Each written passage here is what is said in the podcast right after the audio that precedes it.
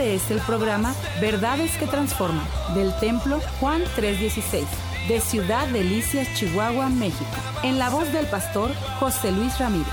Contáctanos al teléfono 639-477-2525 o al correo electrónico juan316templo gmail.com o visítanos en la avenida 18 y calle 41 Sur, Colonia Lindavista. Verdades que transforman. Comenzamos.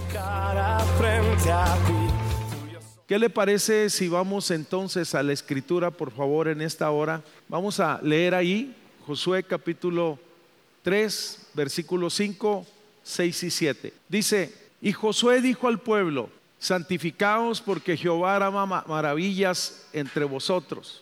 Y habló Josué a los sacerdotes diciéndoles, tomar el arca del pacto y pasar delante del pueblo. Y ellos tomaron el arca del pacto y fueron delante del pueblo.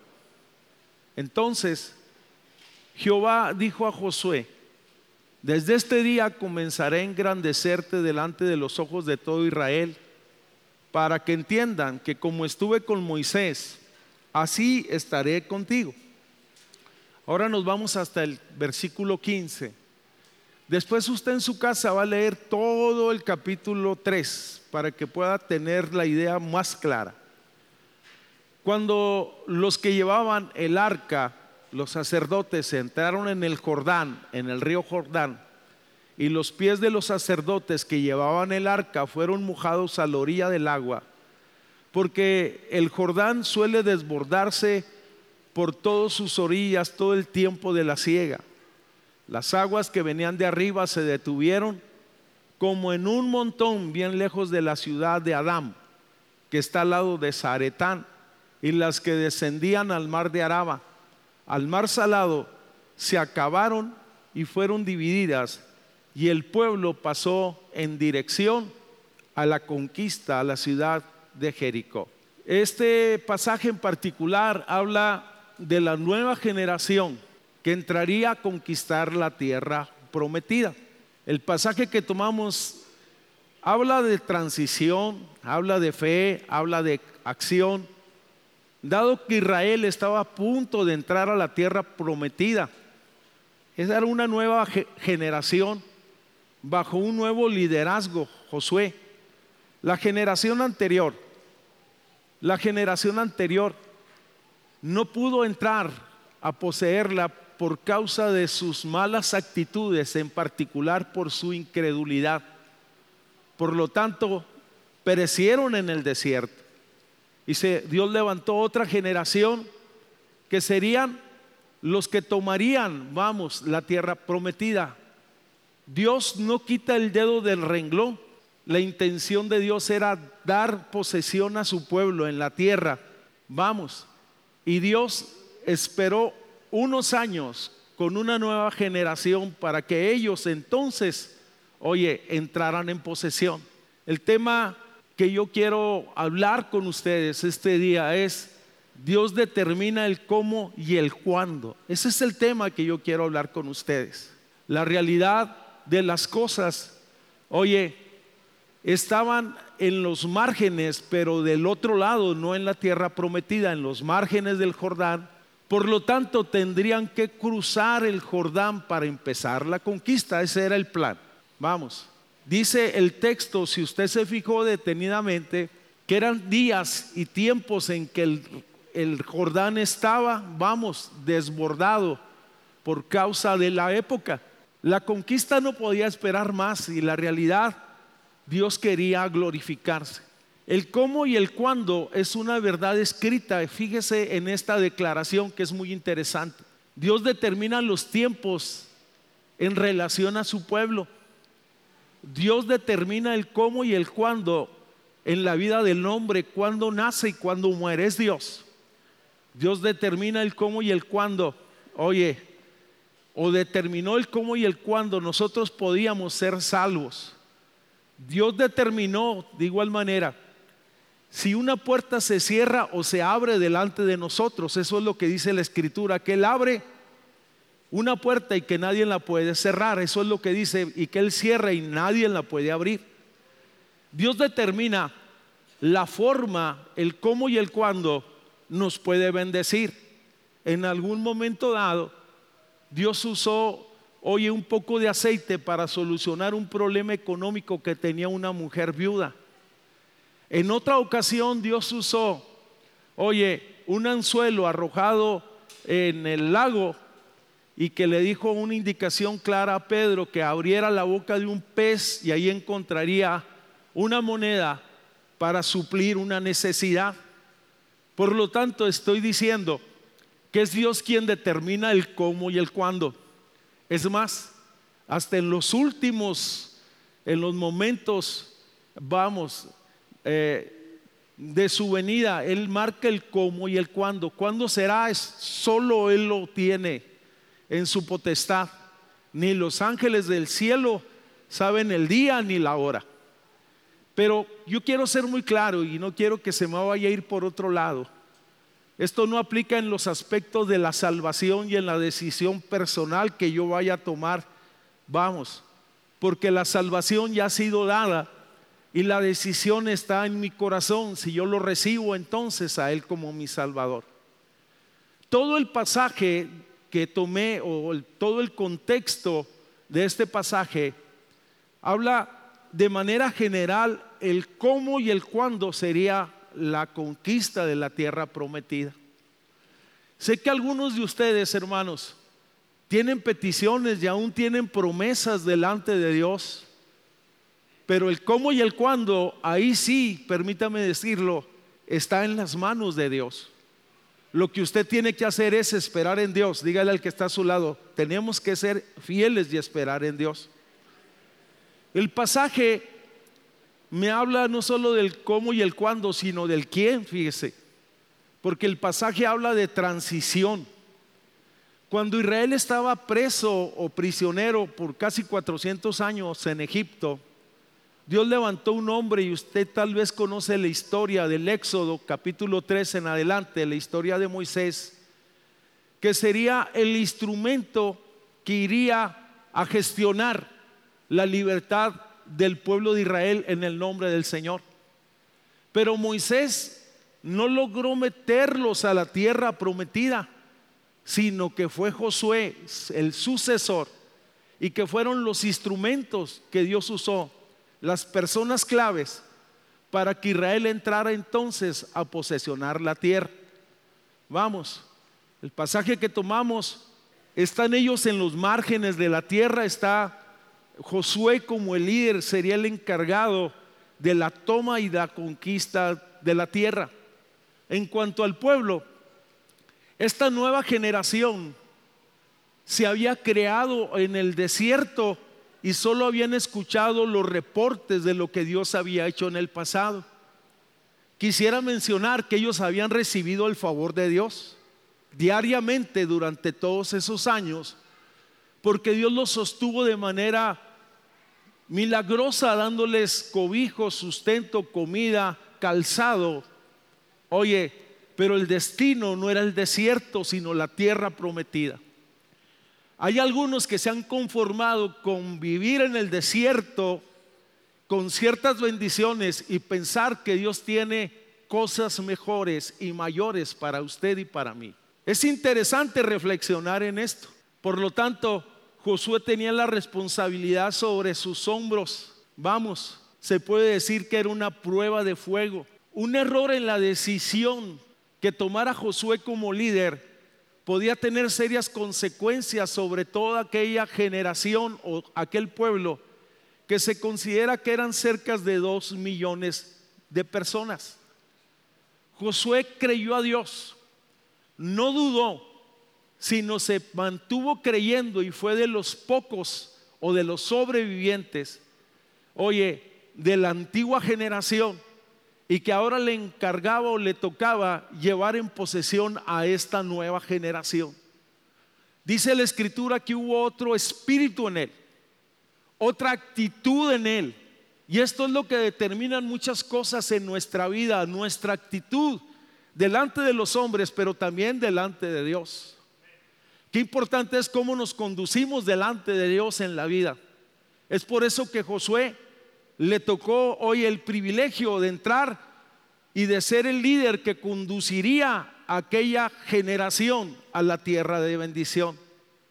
La promesa era, como estuve con Moisés, porque él había visto todo lo que Dios había hecho, estaré contigo. Oye, pero lo que iba a suceder de ahí en adelante, Josué no lo sabía. Es de la misma manera, nosotros somos salvos, perdonados, tenemos confianza en Dios, pero no sabemos lo que va a suceder el día de mañana. El día de mañana está en las manos de Dios y confiamos y esperamos en Dios. ¿O cuántos saben que el día de mañana lo que va a suceder en su casa y en su vida? Lo que yo le digo, confíe y espere en Dios. Josué, por lo tanto, si Dios le dijo, mira que te mando, que te esfuerces y seas valiente, no temas ni desmayes, porque yo soy tu Dios. En otras palabras, él tenía esa promesa y luego Dios le da unas nuevas indicaciones y le dice, es el momento de ir a tomar la tierra prometida, es el momento de cruzar el Jordán. Y me llama la atención, mis hermanos, que le da una serie de indicaciones muy claras a Josué de la manera en que se haría. Yo recalco algo, Dios tenía planes para su pueblo y hoy también los tiene para la iglesia en este día y los tiene para cada uno de nosotros y para cada uno de las familias. El desafío es caminar en la dirección que Dios nos marca. Porque hay veces queremos hacer nuestra voluntad y no la voluntad de Dios. Vamos. Por lo tanto, en el versículo 7, Dios habla de sucesión y habla de aprobación del ministerio de Josué. Así como estuve con él, voy a estar contigo. En otras palabras, para que Israel sepa que no es una ocurrencia tuya el hecho de que tú estés al frente de esta nación liderándolos, sino que yo soy quien te dirijo y quien te lleva. Vamos, es interesante entonces, podemos decir que el pasaje habla con mucha claridad acerca de transición y de sucesión. Y nosotros debemos de estar preparados porque hay veces Dios quiere llevarnos a un nuevo trato, a una nueva dimensión, a una nueva altitud de nuestra fe y nosotros no transicionamos, sino que nos quedamos estacionados. Discúlpeme, nos quedamos en el mismo nivel y en la misma estatura espiritual. Hay personas que se han vivido la vida, oye, cayendo y levantándose en la fe. Me refiero tropezando constantemente. El principio o la promesa es, irán de poder en poder y verán a Dios. Irán de victoria en victoria. No digo que no tendremos luchas, pero Él nos ayuda a enfrentar nuestras luchas. Por lo tanto, vamos, qué interesante es esto. Josué debía de apegarse al plan divino. No se trataba de improvisar absolutamente nada. Era vamos, bajo los principios de Dios. No se trata de lo que yo creo o de lo que yo pienso, sino de lo que Dios dice. Hay personas que están preguntando, hay veces cosas que es bueno que se les permite hacer, vamos, como creyentes.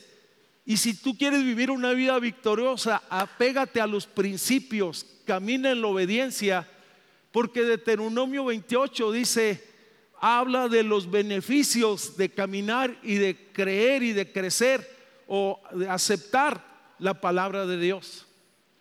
Que las bendiciones serán sobre nuestra vida. Volvemos al punto.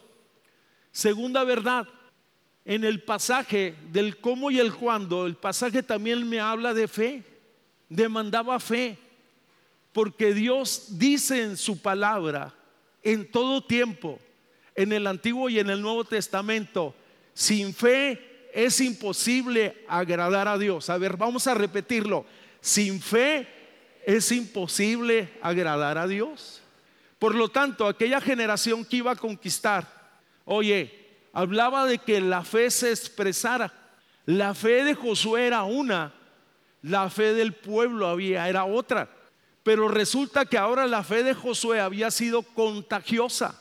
Y por lo tanto podían creer lo que Josué les decía. Josué les dijo algunas verdades que tendrían que hacer. Vamos, tendrían entonces que ser los sacerdotes la punta de lanza en esa marcha.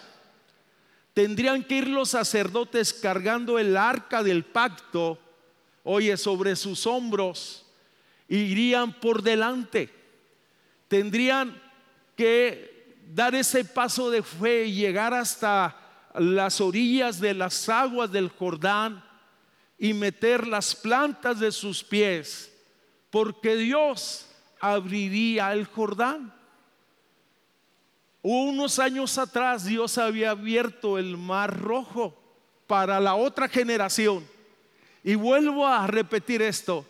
La otra generación vio milagros y se murieron en el desierto. Hay personas que han visto milagros, prodigios y maravillas y siguen en crisis todavía.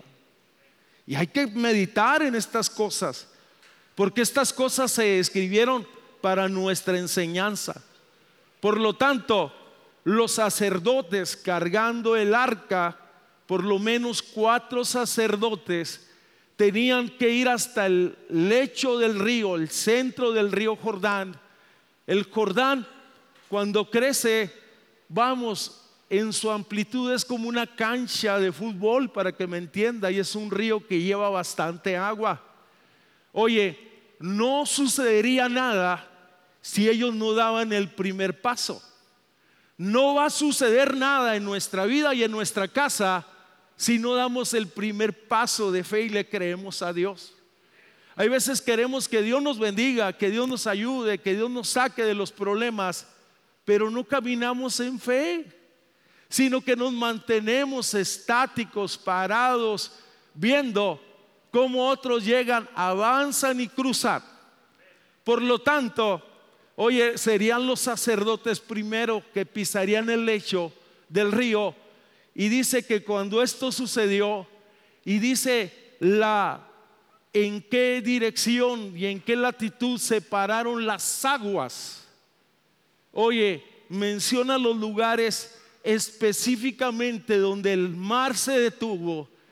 Y yo tengo la impresión que sucedió como en la primera ocasión del Mar Rojo y el lecho del río estaba seco para que no pudieran atascarse. Dios hace caminos nuevos para la gente de fe. Yo no sé si usted trae un guante de béisbol, sácalo y dígalo, eso es para mí. Vamos, ahora llegarían hasta el centro del, del río y ahí se pararían. Diga conmigo firmeza. Si tú te paras en fe en tu casa, tu casa se va a contagiar. Si tú te paras en debilidad y en zozobra, tu casa se va a hundir. Se pararon y todo el pueblo estuvo expectante a ver todo aquel espectáculo, yo diría, toda aquella acción. Todo era sobrenatural, todo era poderoso, era increíble, hermanos. Fíjese qué impresionante es esto. Y dice que entonces empezó el cruce del mar, del, vamos, del río Jordán. Todos hombres, jóvenes, mujeres y niños estaban llamados a caminar por ese nuevo camino.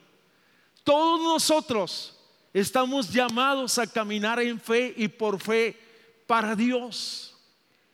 La realidad es que muchos de nosotros vivimos en nuestros sentimientos y por eso es que siempre andamos loneados. Vivimos, oye, por lo que vemos y no vivimos por fe, vivimos por vista. Y los que viven por vista se hunden. Y los que viven por vista se ahogan. Y los que viven por vista fracasan. Mas los que viven por fe alcanzan lo prometido. Vamos, la incredulidad tal vez le gritaba mucho, no es posible.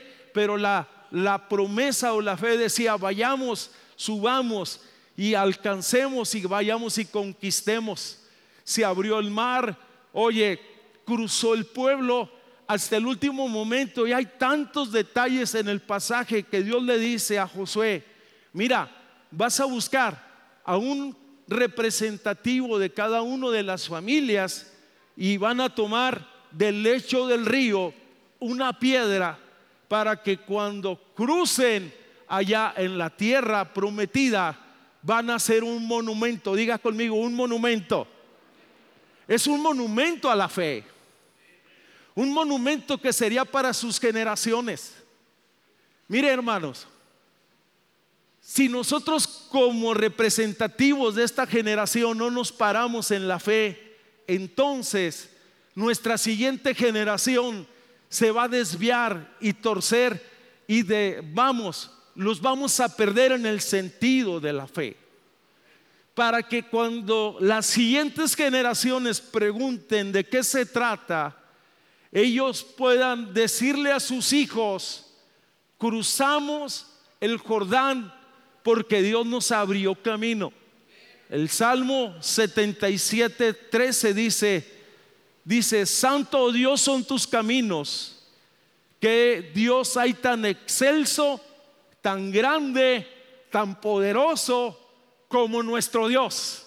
Si este es tu Dios, yo te invito a que le des un fuerte aplauso, por favor. Bien fuerte.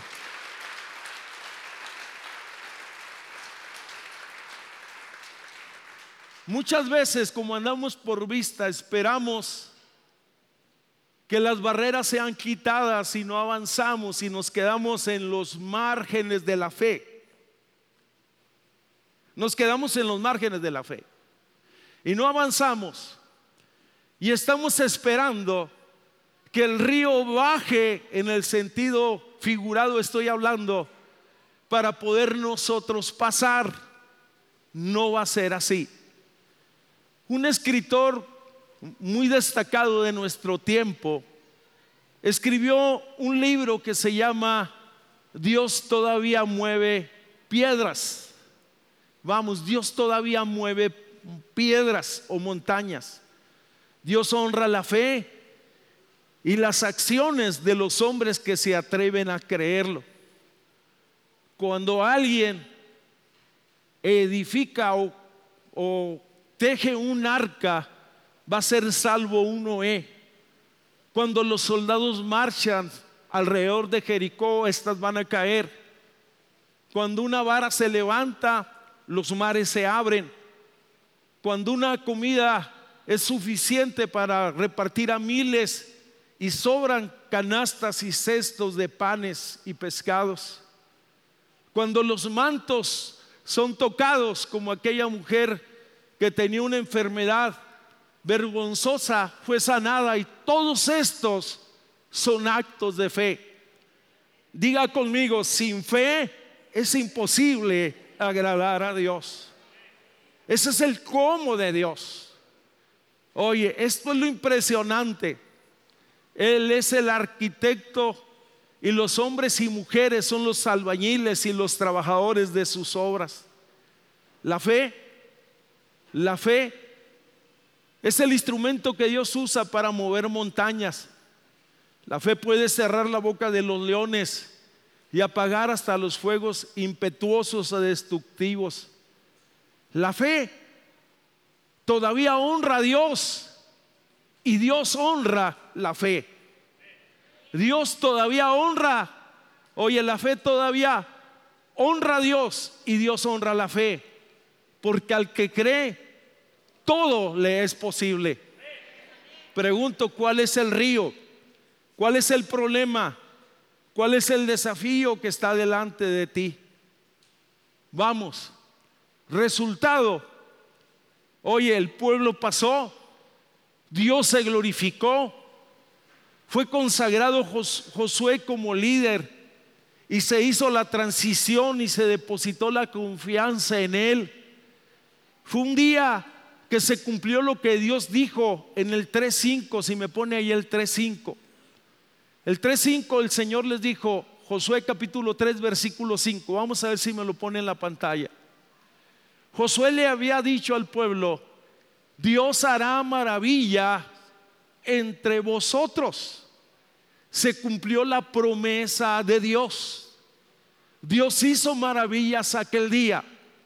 Pero ponga atención a este texto, me lo vuelve a poner por favor. Este texto no solamente habla de una promesa, sino que este texto habla de un mandato, diga conmigo, mandato. Este texto habla de un mandato. Dijo, santificaos. Y le quiero decir que es impresionante porque en ocasiones hay promesas que son incondicionales, que Dios las hace y solo tenemos que creer. Pero hay otras que están condicionadas, como esta. Oye, para que sucedieran las cosas maravillosas, ellos tenían que santificarse. Por lo tanto, el pasaje expresa el cómo pueden suceder las cosas. En otras palabras, el pasaje habla de consagración. Diga conmigo, consagración. Porque ahí le va otro principio que está ligado a esto. Oye, dice, porque sin santidad nadie verá al Señor. ¿Eh? Qué impresionante es esto, mis hermanos. Volvemos al punto. La palabra, la palabra santifíquese, purifíquese, para muchos puede tener muchas connotaciones o muchas interpretaciones. Para muchos purificarse lo ven como un ritual religioso. Para muchos santificarse lo ven como, como religiosidad. Por eso quise usar esta palabra consagración aunque consagración está implícita en la palabra santificación, porque santificación significa apartado para Dios. Dios escogió un pueblo para sí, y me refiero a Israel. Dios escogió a un sacerdocio para sí y lo declaró santo. Pero Dios también, oye, escogió un tabernáculo para sí y lo declaró santo y todo lo que estaba en el santuario era santo, consagrado al Señor. Pero en la nueva dispensación de la gracia, Dios escogió a su iglesia y la consideró que debería de ser santa, apartada o consagrada para Dios. A ver, a lo mejor no le cayó el 20. Cuando Dios pensó en salvarnos y dar la gracia y la salvación, oye, estaba pensando que usted y yo seríamos apartados para Dios, para su gloria y para su honra, para su servicio. Vosotros me sois real sacerdocio, pueblo adquirido por Dios, para que anunciemos las virtudes del Evangelio. Pedro dice muy claramente, sed santos, porque dice el Señor, yo también soy santo.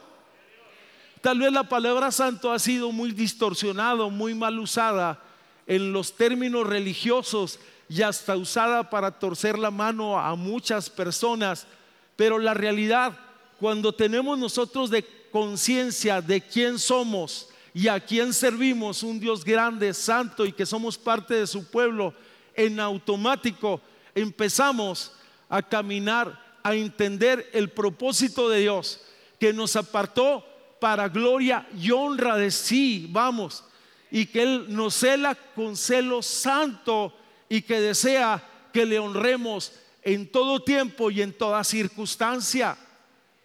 El problema es que solamente hemos aprendido ciertas verdades del Evangelio, vamos y determinamos un domingo, un día, unas horas para estar en la iglesia. No digo que sea malo, pero debería de haber esa conciencia de claridad en nuestra vida oye, de que somos de Él para gloria y alabanza de su nombre y que hemos sido escogidos para un propósito. Washman dijo, tenemos el honor de servir a Dios y de ser sus hijos.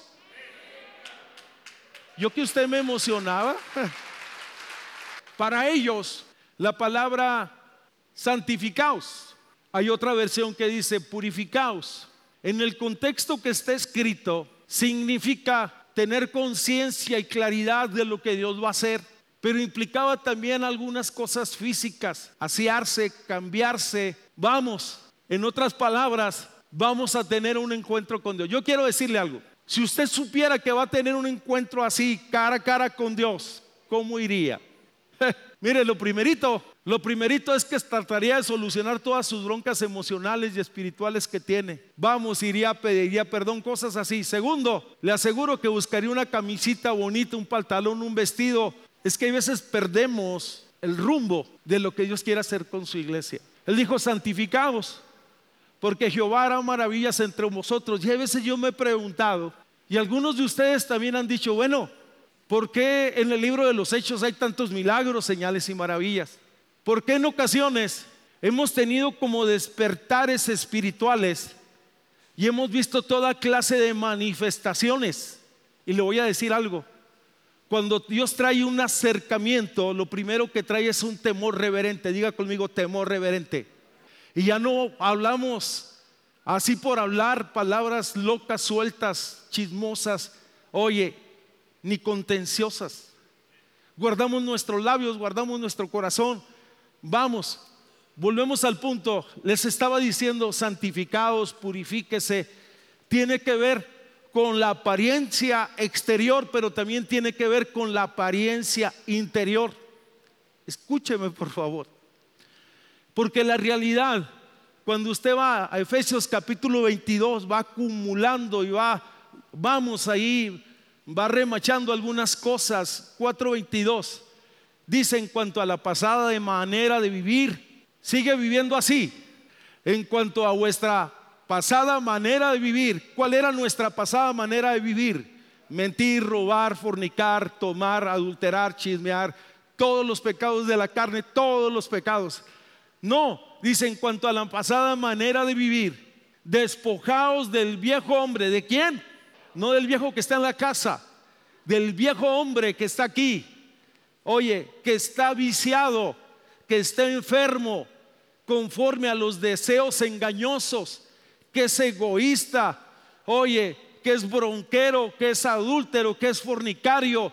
Oye, dice, y renovaos en el espíritu de vuestra mente y vestidos del nuevo hombre creado según Dios en la justicia y en la santidad y la verdad. Volvemos al punto, mis hermanos. Queremos ver la gloria de Dios. Mañana la iglesia tiene que apartarse para Dios. 3.5, por favor, póngame ahí el 3.5. Queremos ver la gloria de Dios en nuestra casa. Debemos de consagrar nuestras casas. Ni siquiera estoy usando la palabra santidad porque algunos dicen como que las toma muy elevado.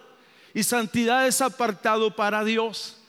Este texto le va a dar luz, Romanos 12, 1 y 2.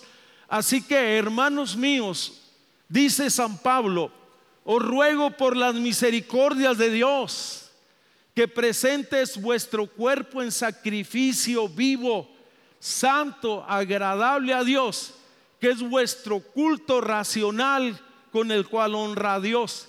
Y no te conformes a este siglo, a las tendencias, a las modas, a las preferencias, sino transformados por medio de la renovación de vuestro entendimiento, para que comprobéis cuál es la buena voluntad de Dios, agradable y perfecta.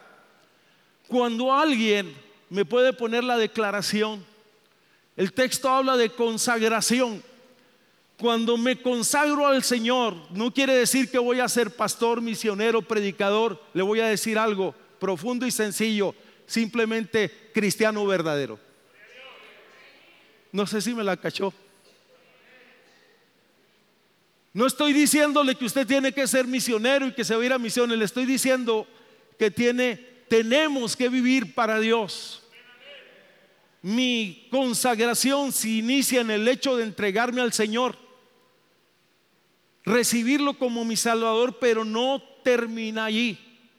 Por lo tanto, oye, debo rendir mi voluntad y decirle, sea hecha tu voluntad. Lucas capítulo 9, versículo 23 dice, si alguno quiere venir en pos de mí, Niegue, niéguese a sí mismo, tome su cruz y sígame cada día. Quiero terminar con esto. El concepto de consagración es tener una clara conciencia que soy de Dios y para Dios y para su gloria.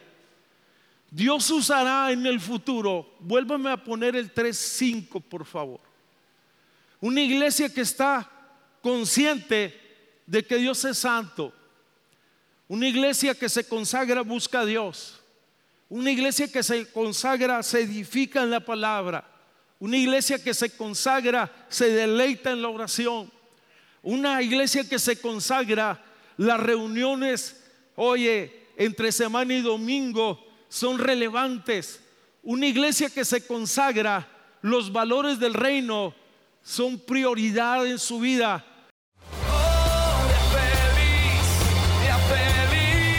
Este fue el programa Verdades que Transforman del Templo Juan 316 de Ciudad Delicias, Chihuahua, México. En la voz del pastor José Luis Ramírez. Contáctanos al teléfono 639-477-2525 o al correo electrónico juan316templo arroba gmail.com o visítanos en la avenida 18 y calle 41 Sur, Colonia Lindavista. Verdades que Transforman.